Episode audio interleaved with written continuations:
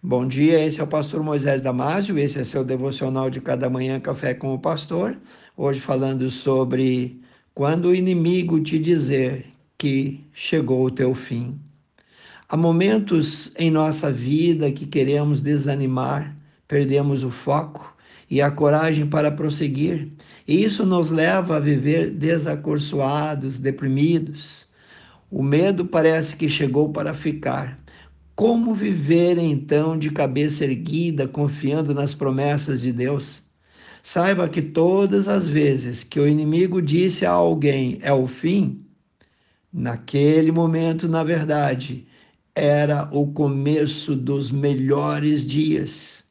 Alguns pontos eu vou dar para você meditar sobre isso. Primeiro, o diabo viu quando José foi abandonado na cisterna lá no Egito pelos seus irmãos.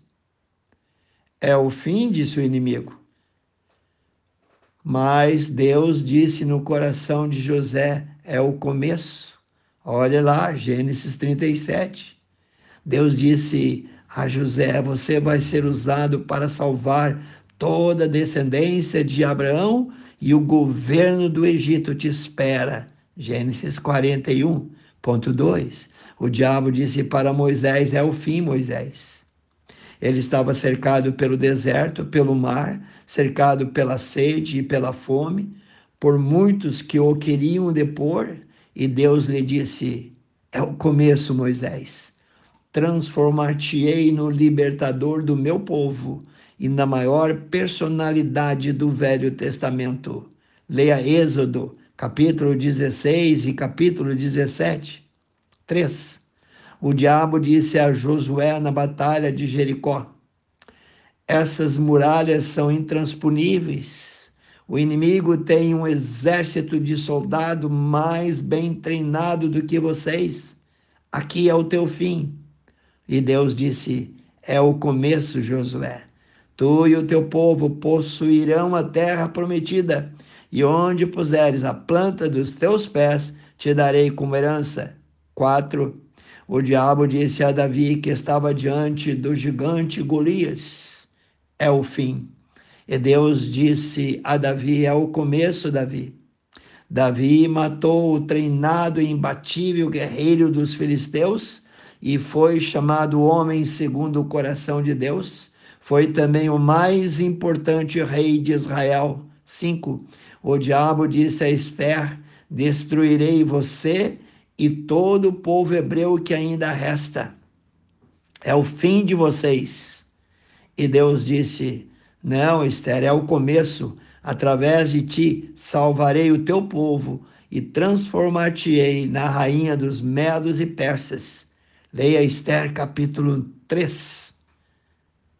Número 6. O diabo disse a Sadraque, Mesaque e Abednego, lá na fornalha de fogo: é o fim de vocês, é o fim do caminho.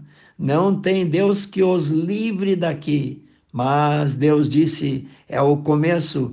Vocês serão grandes governadores da Babilônia, e este império passará, mas vocês permanecerão no governo.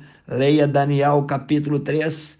O diabo disse a Jó quando ele estava doente, ele tinha perdido tudo nessa ocasião: filhos, terras, saúde, propriedades, e agora sentado sobre as cinzas e abandonado por sua mulher e por muitos dos seus amigos, o diabo disse: É o fim. Com fúria me levantarei contra ti e te destruirei. E Deus disse: É o começo, Jó. Trarei restituição de tudo que tu tinha em dobro e trarei também longos dias de paz sobre a tua vida. Jó, capítulo 42. 8. Daniel foi proibido de orar por 30 dias ao Deus eterno. Ele foi proibido pelo rei Dario, mas desobedeceu a ordem e foi parar na cova dos leões. O diabo disse: Aqui é teu fim, Daniel.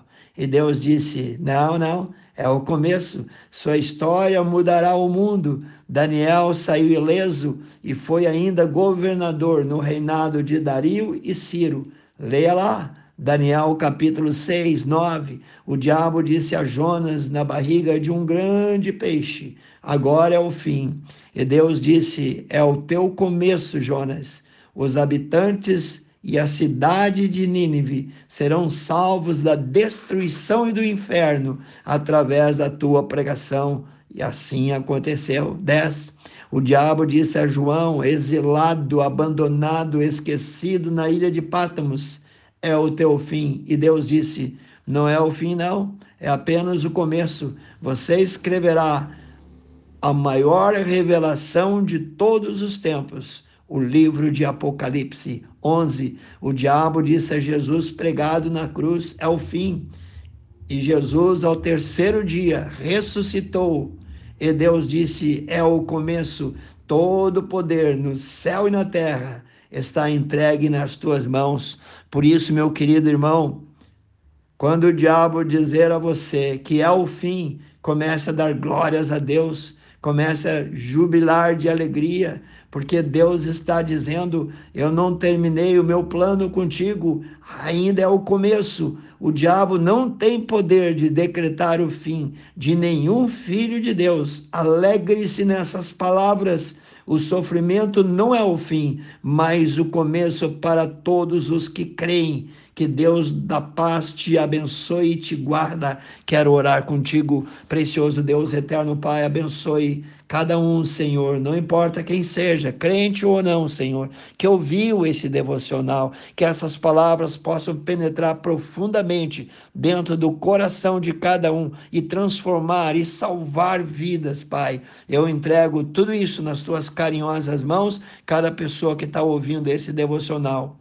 Ore e peço, no precioso nome daquele que lá na cruz do Calvário disse: está consumado. Passe adiante esse devocional, amigos, vizinhos, parentes, e eu te vejo no próximo Café com o Pastor.